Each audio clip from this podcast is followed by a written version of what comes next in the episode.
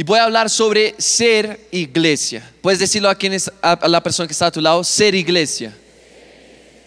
Es que estar en la iglesia no es lo mismo que ser iglesia. Y es que venir a una reunión, estar en un auditorio lleno, eh, bien preparado, no, eso no es todo lo que significa ser iglesia. Cuando Jesús estaba hablando de la iglesia y cuando la palabra en varios momentos menciona a la iglesia, está hablando de algo más. Y de eso quiero hablar con ustedes. Vamos a empezar en Hechos, capítulo 2, verso 36. Y miren, antes de empezar, me impresiona muchísimo lo que vivió la iglesia primitiva. Cuando vemos a la iglesia primitiva, vemos una iglesia que tenía un deseo ardiente de conocer al Señor y de verdad ser su iglesia. Una iglesia que amaba a Jesús, aunque muchos eh, años más tarde no, no habían visto ni siquiera a Jesús, no estaban vivos en el momento en que Jesús vivió y resucitó. Pero de escuchar el testimonio, esas personas recibían un deseo ardiente de conocer a Dios y pasaban a seguir a Jesús, a creer en la palabra y a proclamar el Evangelio. La iglesia primitiva nos enseña muchas cosas. Y miren, yo creo que Dios le está diciendo a, Somos Uno en esa tarde y en ese tiempo que Él nos está enseñando cada vez más a ser iglesia. Nos está diciendo a la misión carismática que nos está trayendo un nuevo tiempo. Todos sabemos que nuestros pastores han hablado muchísimo de que ha empezado un nuevo ciclo. Se han pasado muchos años y no cualquier cantidad de años, pero un número muy específico. Cuando pasaron 12 años, Dios nos dio una palabra a los pastores de que estaba llegando un nuevo tiempo sobre la iglesia. Pero ahora, ahorita con 14 años, desde que hubo ese momento en que los jóvenes dejaron la corona de herederos, dejaron lo que Dios les había entregado y dijeron no al llamado, hubo un hueco, hubo algo que quedó ahí parado en el tiempo y no pudimos avanzar en todo lo que queríamos avanzar.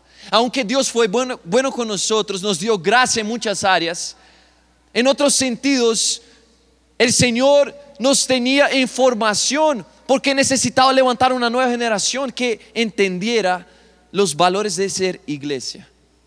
¿Qué es ser iglesia de Cristo? Y sabes, cuando yo veo el texto de Hechos capítulo 2, yo empiezo a entender un poco de lo que vivió la iglesia primitiva. Y dice así, es Pedro hablando en su primer mensaje. Y él está delante de miles de judíos y extranjeros que habían escuchado que ellos oraban en otras lenguas porque habían sido llenos del Espíritu Santo. Y miren lo que él dice sin vergüenza. Sepa pues ciertísimamente toda la casa de Israel, que a este Jesús a quien vosotros crucificasteis, Dios le ha hecho Señor y Cristo. Al oír esto, se compungieron de corazón y dijeron a Pedro y a los otros apóstoles, varones, hermanos, ¿qué haremos? Pedro les dijo, arrepentíos y bautícese cada uno de vosotros en el nombre de Jesucristo para perdón de los pecados y recibiréis el don del Espíritu Santo. Porque para vosotros es la promesa y para vuestros hijos y para todos los que están lejos, para cuantos el Señor nuestro Dios llamare. Y con otras muchas palabras ellos testificaban y les exhortaban diciendo, sed salvos de esta perversa generación. Así que los que recibieron su palabra fueron bautizados y se añadieron aquel día como tres mil personas. Y perseveraban en la doctrina de los apóstoles y en la comunión unos con otros en el partimiento del pan y en las oraciones. Y sobrevino temor a toda persona, temor de Dios. Y muchas maravillas y señales eran hechas por los apóstoles. Todos los que habían creído estaban juntos y tenían en común todas las cosas.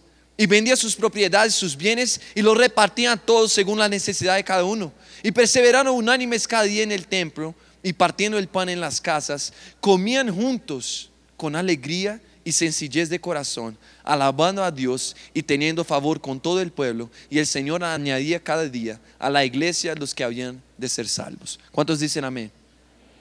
Sabes, cuando yo, cuando yo veo ese texto, yo veo que, que la iglesia entendió muy bien dos fundamentos de la iglesia que había establecido Jesús. Jesús estableció muy bien dos fundamentos del Evangelio, algo que cambió del Antiguo Testamento al Nuevo Testamento.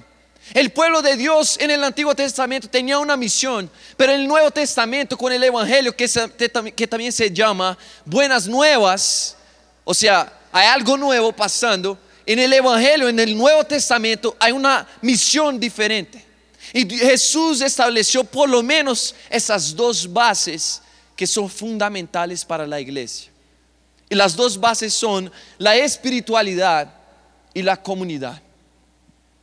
Es imposible ser iglesia sin entender esos dos principios. Jesús lo estableció muy bien. Él no solo estaba lleno del Espíritu Santo y tenía comunión con el Padre, pero él siempre trabajó la comunión con las personas. Él siempre trabajó eh, eh, su cercanía a la comunidad. La Biblia dice incluso que Jesús siempre era acompañado por multitudes. ¿Por qué? Porque él amaba a, las multitudes, a la gente, a las personas, y las personas sentían su amor. Y por eso se acercaban a Él. Miren, Jesús no estaba solamente en un monte todo el día para orar y recibir revelación es, muchas veces lo opuesto. En el día él estaba con la gente predicando y muchas veces en la noche iba a orar. Estaba en el monte tratando de buscar su aceite, tratando de buscar unción, buscar palabra, pero él nunca se alejó de su comunidad. Y miren, ¿qué es lo que yo veo a través de eso?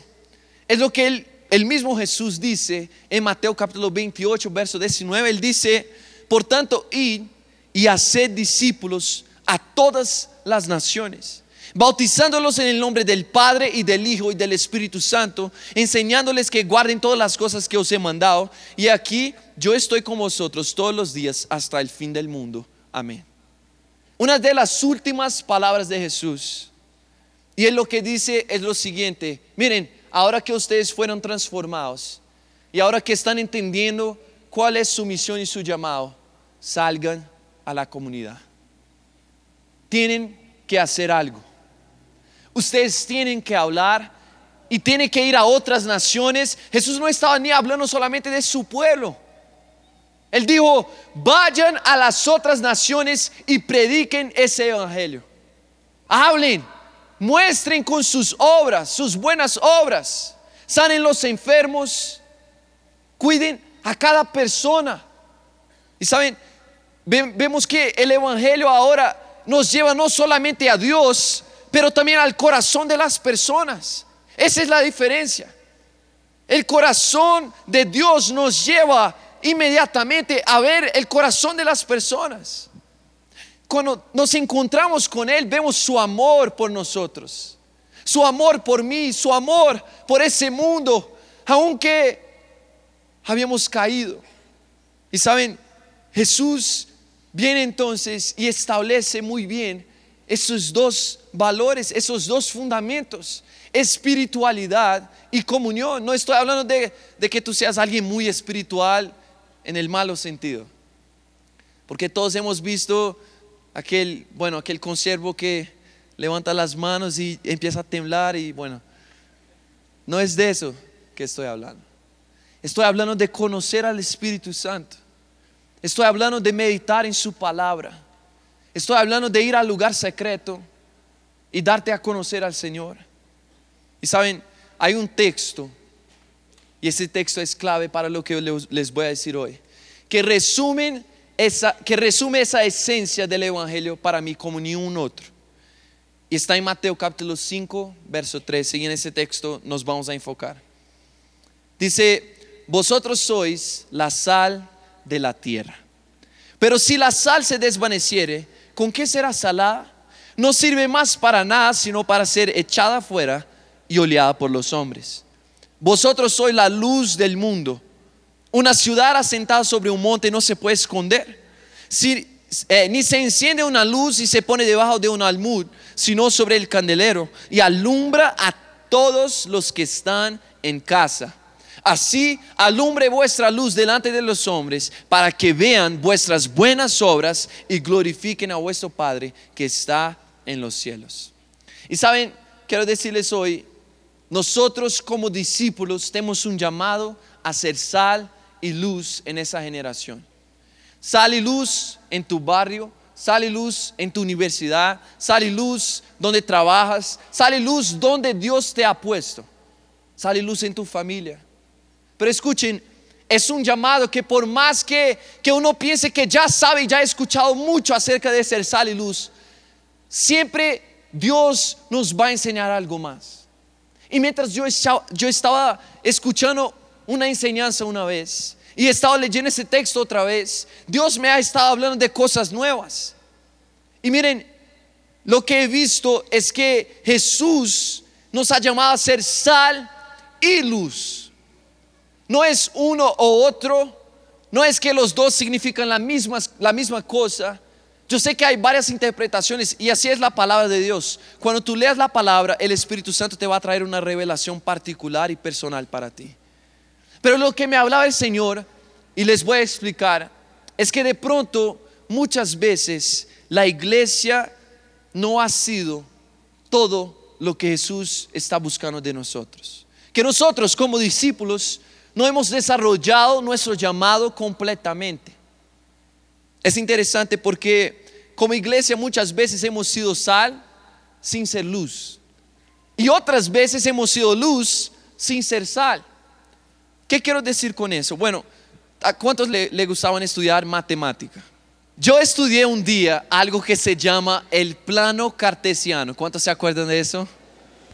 Ok. Entonces vamos a tener una clase muy sencilla de matemática, ¿listo? Por favor, puedes poner el plano cartesiano en la pantalla. Ahora escuchen, escuchen eso, escuchen.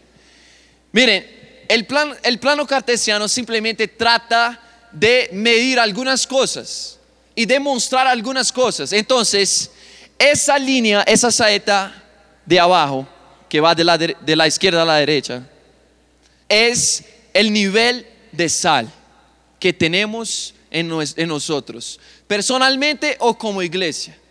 Y esa saeta que va hacia arriba es el nivel de luz que nosotros tenemos y somos. Ahora escuche muy bien. Lo que Dios me hablaba es que muchas veces la iglesia o de pronto uno de nosotros, un cristiano, un joven, ha tenido un nivel muy fuerte de ser luz y podemos de pronto ver el 8, pero un nivel muy bajo de sal, el 1. ¿Qué pasa en ese momento?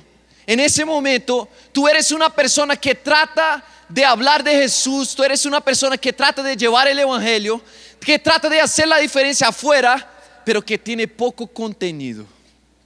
Tú no tienes mucho sabor. ¿Sí me entiendes?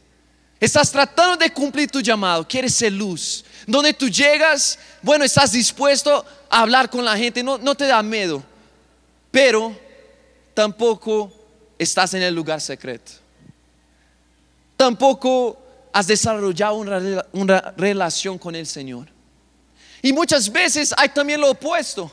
Y podemos ver el cristiano que de pronto ha alcanzado el nivel de que él tiene ocho de sal, pero ha logrado solamente uno de luz. Ese es el cristiano que ha, se, se ha acercado al Señor y está trabajando en su relación con el Espíritu Santo, viene a las intercesiones, está aquí en todas las reuniones de Somos Uno y llega en la hora, no mentiras, bueno, pero juicioso, lee la palabra todos los días, ama al Señor, pero escuchen, por alguna razón, Él todavía no ha desarrollado la luz que hay en Él.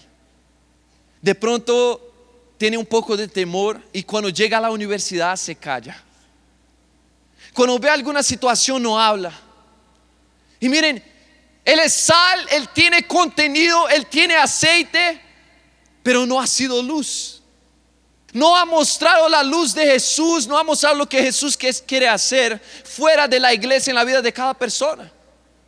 Pero luego sigue un otro ejemplo. Y es el ejemplo de la persona que lleva un nivel de 4 en luz y 4 en la sal. Podemos poner ahí en pantalla, 4 y 4. ¿Y sabe, saben, saben qué? Esa persona ha entendido mejor su llamado que las otras dos personas. Ella todavía no ha llegado a su objetivo de ser como Jesús, 10-10. Todavía no es esa persona que, que, sabe predicar y que, bueno, nunca siente un poco de temor y, y no tiene que luchar para predicar y todo. Pero escuchen, es una persona que se ha esforzado por ser luz y está predicando. Es una persona que todavía no es completamente constante, pero está desarrollando su vida con Dios. Es una persona que ha entendido que Dios nos ha llamado a no ser solamente sal, ni tampoco solamente luz, pero a ser sal y luz. Y miren, ¿Dónde, ¿Dónde, quiere Dios que nosotros podamos llegar? Y es muy interesante porque Jesús empieza hablando y dice, ustedes son el sal de la tierra. Y luego Él dice, y ustedes son la luz del mundo. Y Él trae una reflexión en cada uno de esos diferente porque Él nos está hablando de dos áreas diferentes. ¿Y dónde quiere el Señor que nosotros podamos llegar? ¿Y dónde debe ser nuestro objetivo mayor? Es que podamos llegar al nivel de estar en 10, 10. ¿Saben? Hay como cuatro cuadrantes, cuatro zonas en esa, en esa misión, en, esa, en ese llamado que tenemos. Y el primer cuadrante, de pronto tú estás muy bien en una área y en, en, la otra área todavía no has entendido lo que el Señor te está pidiendo. Pero miren, si tú estás por lo menos aquí empezando y tú me dices, pastor, yo todavía no sé hablar muy bien, yo todavía no sé hacer eso muy bien, no sé, no, no, no sé, estoy aprendiendo. Escuchen, eso es todo lo que el Señor quiere de ti. Que tú seas moldeable, que tú puedas aprender. Dios no está, no está buscando encontrar en ti alguien que sea 10-10. Dios está buscando en ti alguien que sea sensible a su voz para desarrollar no solo ese nivel de salinidad en tu corazón, pero ese nivel de luminosidad también. Dios te quiere usar. Y saben, muchas veces yo me he dado cuenta de que muchas iglesias, escuchen bien, tienen mucha influencia y son muy conocidas afuera. Y esas iglesias han tratado de ser luz de gran manera. Pero muchas veces las iglesias que más son luz afuera son las iglesias que menos sal tienen. Y las iglesias que más sal tienen, que más aman al Señor y han buscado al Señor y han ayunado por esa nación y han hecho tantas cosas, no han salido a hacer luz como podían. Y eso es lo que ha pasado muchas veces con esa generación. Sabemos que a través de YouTube y, y bueno, tantas herramientas de los medios, muchas personas se han levantado que de pronto no tienen esa sal que de pronto no tienen ese contenido, pero han tratado de ser luz. Y muchas veces nosotros que estamos aquí buscando del Señor, que tenemos el contenido, el aceite, la unción, no nos hemos lanzado a influenciar a nuestra ciudad. Estoy aquí para decirte hoy que doy gracias al Señor porque nuestra iglesia, esa iglesia, la Misión Carismática Internacional, es una iglesia que ha entendido su misión muy bien es una iglesia que se ha lanzado no solamente para ser sal y tener contenido, pero también para hacer luz en Bogotá y en Colombia. Y les digo, ha sido luz en todo el mundo. ¿Cuántos dicen amén? Yo fui alcanzado, puedes dar un aplauso al Señor por tu iglesia. Saben, yo fui alcanzado por el testimonio de esa iglesia en Brasil. Y yo te digo, Dios te quiere usar. Tú no te puedes quedar para atrás, no te puedes quedar afuera del mover de Dios. Y miren, ¿sabes qué es lo que yo más veo? Es que Jesús nos dio el mayor ejemplo. Y dice la palabra en Juan capítulo 1, y, y nosotros conocemos el texto. En el principio era el verbo, y el verbo era con Dios, y el verbo era Dios. Este era en el principio con Dios. Y todas las cosas por Él fueron hechas y sin Él nada de lo que ha sido hecho fue hecho. en Él estaba la vida y la vida era la luz de los hombres. Escuchen, Él era la luz de los hombres. Y dice, la luz en las tinieblas resplandece y las tinieblas no prevalecieron contra ella. ¿Saben? Jesús tenía la misma naturaleza del Dios eterno y Él tiene. Él era y es. Y escuchen, aún así Jesús se despojó de su majestad, se despojó de su conforto, se despojó de todo lo que él ya conocía y dice la palabra que se hizo hombre para ser luz. Jesús ya tenía todo el contenido. Jesús era el propio contenido, la propia esencia, el eterno. Y dice la palabra que él vino y se hizo hombre para poder ser luz. Esa es la importancia que Dios da para que seamos luz en nuestra generación. El mismo Jesús se despojó de todo lo que tenía, de todo lo que él era. Y quiero decirte, de pronto tú te has sentido, has sido temeroso. De pronto hay algo que tú sientes que no te ha dejado romper y por eso no has hablado más, por eso no has hecho más, por eso todavía no has empezado tu celo, pero escuchen, Jesús nos dio el mayor ejemplo y el mejor ejemplo. Él se despojó de todo. Se despojó de su naturaleza divina. Se despojó de su conocimiento autosuficiente en todas las áreas. Se despojó de todo lo que tenía, todo lo que era, todo lo que fue y todo lo que es, para venir y ser luz. Porque escuchen, la iglesia, si, solo, si, si se pone solo como sal y nunca trata de ser luz, el mundo nunca va a cambiar. Alguien tiene que ser luz. Y quiero decirles, por último, ¿saben? Es fácil ser luz donde hay luz. ¿Ustedes piensan que yo soy luz? Es fácil ser luz donde hay luz. Es fácil predicar para una multitud de predicadores, para una multitud de líderes, de cristianos, de seguidores de Jesús. Pero miren, los verdaderos valientes son aquellos que van donde nadie más va. Aquellos que llevan luz donde hay oscuridad. Saben, un pastor, él tiene la misión de trabajar en la sal de sus discípulos. Pero un líder tiene el poder de traer la luz a un hogar y a una casa, a una escuela, a una universidad. Un discípulo que se dispone para ser usado por el Espíritu Santo.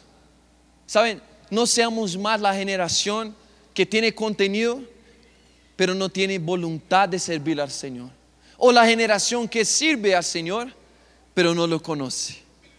Seamos la generación que ha entendido su llamado y aunque no somos perfectos, estamos en un balance y en un crecimiento continuo. ¿Cuántos dicen amén? ¿Cuántos dicen amén? ¿Sabes que puedes dar un aplauso al Señor? Miren, y hoy yo quisiera hacer algo muy específico. Quiero que podamos ponernos de pie, dos.